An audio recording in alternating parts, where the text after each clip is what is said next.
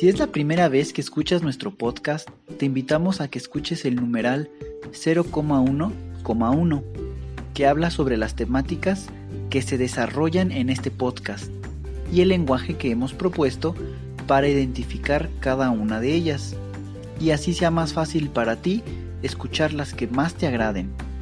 Te dejamos el link del audio y la lista de las temáticas en la descripción que este audio tiene. Bienvenidos a Misericordia en Católico una vez más, ya sean que lo estén escuchando a través del podcast o a través del canal de YouTube. Sean bienvenidos, queridos hermanos, queridos hijos de Dios. Pues el día de hoy vamos a comenzar con el numeral 325 del diario de Santa María Faustina Kowalska. Yo espero que se encuentren muy bien. A la fecha de publicación de este podcast será miércoles miércoles estamos en los días santos.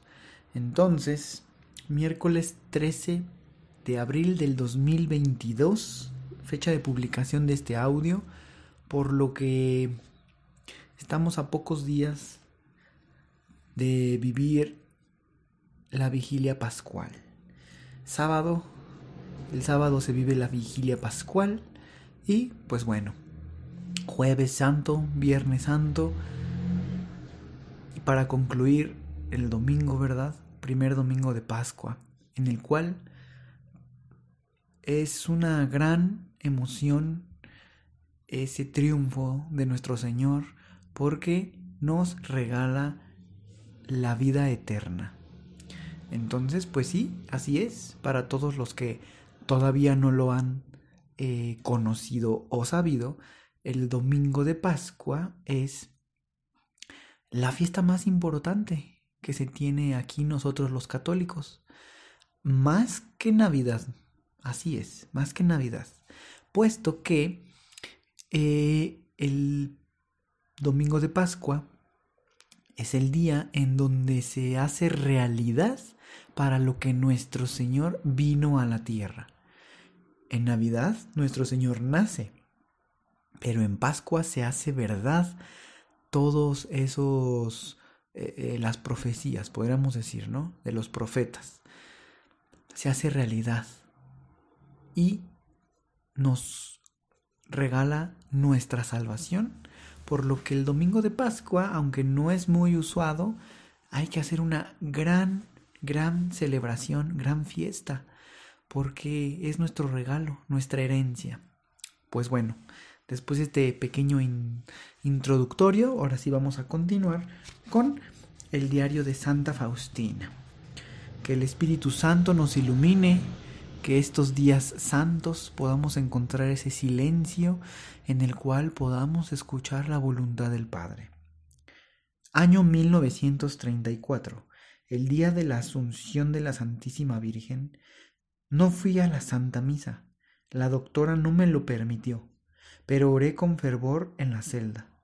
Poco después vi a la Virgen, que era una belleza indescriptible y que me dijo, Hija mía, exijo de ti oración, oración y una vez más oración por el mundo y especialmente por tu patria.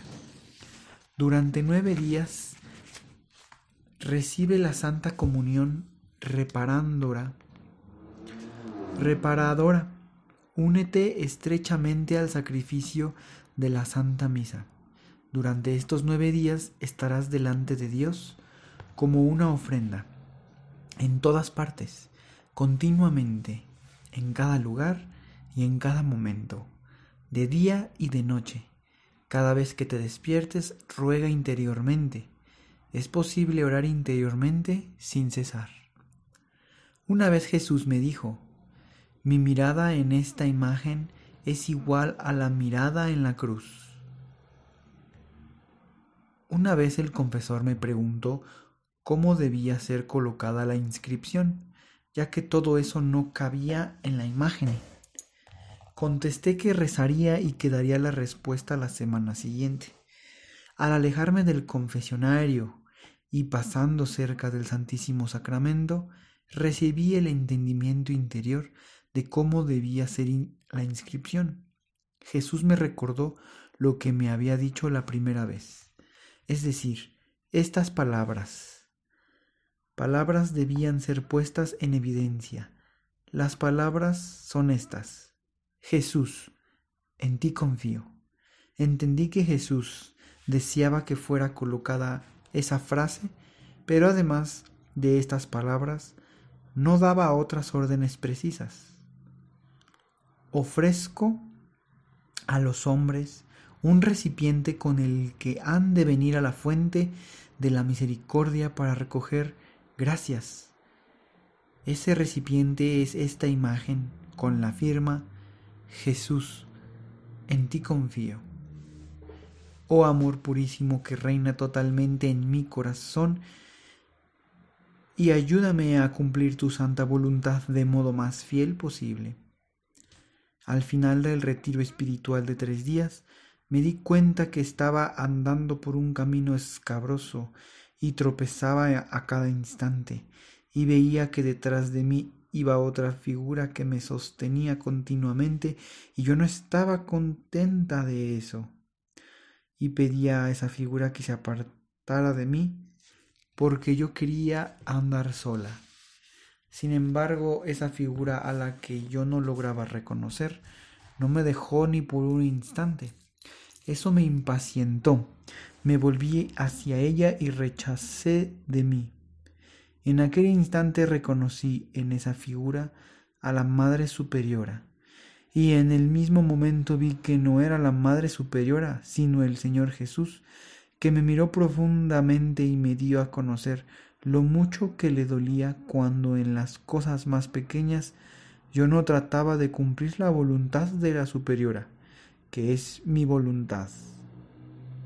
Pedí vivamente perdón al Señor y esa advertencia la tomé muy a pecho. Una vez me dijo el confesor que rogara según su intención y comencé una novena a la Santísima Virgen. Esa novena consistía en rezar nueve veces la Salve Regina. Al final de la novena vi a la Virgen con el niño Jesús en los brazos y vi también a mi confesor que estaba arrodillado a sus pies y hablaba con ella. No entendía de qué hablaba con la Virgen porque estaba ocupada en hablar con el niño Jesús que había bajado de los brazos de la Santísima Madre y se acercó a mí no dejaba de admirar su belleza. Oí algunas palabras que la Virgen le decía, pero no oí todo. Las palabras son estas. Yo soy no solo la Reina del cielo, sino también la Madre de la Misericordia y tu Madre. En ese momento extendió la mano derecha en la que tenía el manto y cubrió con él al sacerdote. En ese instante la visión desapareció.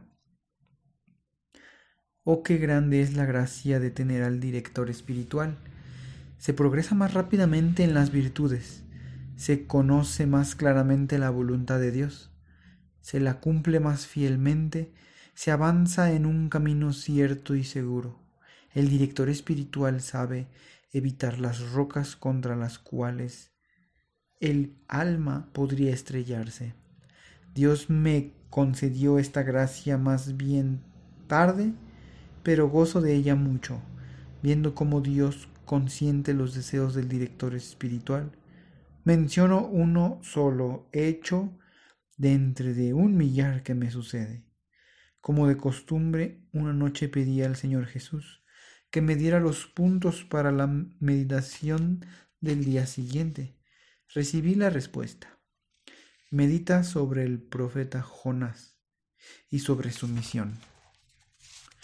Agradecí al Señor, pero dentro de mí empecé a pensar, qué meditación tan diferente de otras.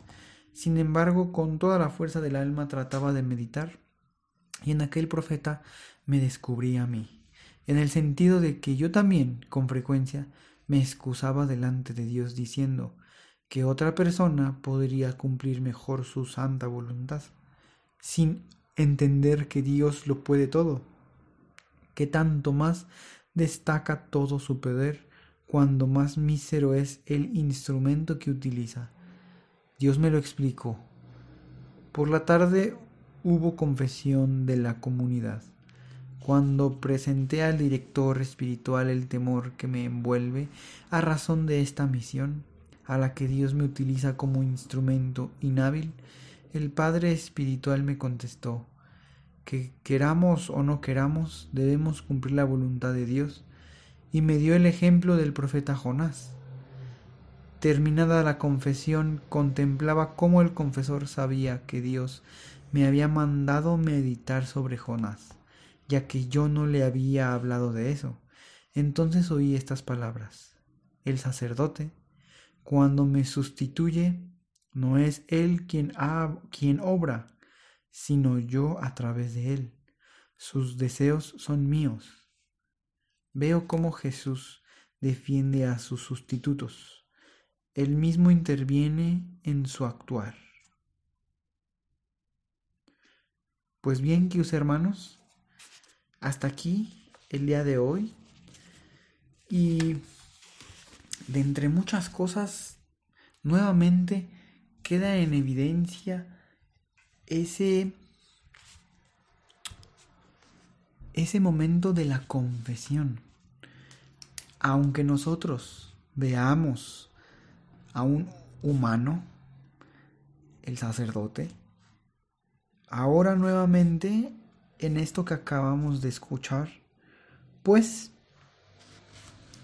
nos damos cuenta que es Jesús quien está ahí escuchándonos, es quien habla. Y nuevamente les repito, es muy importante antes de ir a confesarse, si tienes la intención de irte a confesar, unos días antes ora por tu confesor, para que pidiéndole luz al Espíritu Santo que lo ilumine al sacerdote y que te ilumine a ti, a mí, a cada uno de nosotros cuando vayamos a confesarnos. De esa manera podremos estar con un mayor silencio interior en el cual podamos escuchar mejor la voluntad del Padre. Y pues también esa ese momento, recordemos que Dios se vale de esos instrumentos que pudieran parecer insignificantes, pero es ahí en donde se vale Dios de esas de esos momentos claves insignificantes para mostrar su poder, para mostrar su misericordia. Recordemos que como dicen en las santas escrituras, el médico viene con el enfermo, no con el sano. Entonces, nuestro Señor es misericordioso, se acerca a todos los que somos pecadores, porque reconoce en nosotros nuestro pecado. Sabe que estamos frágiles por ese pecado y desea ardientemente sanarnos. Tenemos nosotros entonces que abrir nuestro corazón y señalarle a nuestro Señor esas debilidades que Él ya conoce, pero que gusta de que nosotros se las mostremos un signo de humildad, un signo de arrepentimiento, un signo de, de, de responsabilidad, de decir, hice esto, aquí estoy Señor. Discúlpame, dame la mano y sigamos adelante. Y claro que nuestro Señor nos extenderá como siempre su mano. Antes de que nosotros se la pidamos, Él ya la tiene extendida. Queridos hermanos, pues en estos días santos, en oración. Recuerden que oración es diferente a rezar. La oración es ese diálogo entre tú y Dios. Rezar es llevar a cabo o ejecutar algunos, algún rosario, ¿verdad? Algún rezo que ya esté escrito, vaya, por, por, por mucho tiempo antes, ¿verdad? los rezos, las jaculatorias, las coronillas. Y quiero invitarles, queridos hermanos, que recuerden que este Viernes Santo, así es, este Viernes Santo, que sería 15 de abril, comienza la novena de la Divina Misericordia, en el cual Todos estamos invitados a participar de esta fiesta en el cual nuestro Señor nos regala el perdón de nuestras culpas y de nuestros de nuestras faltas, ¿verdad? De cada una de nuestras culpas y de nuestras penas. Así es, todo completo.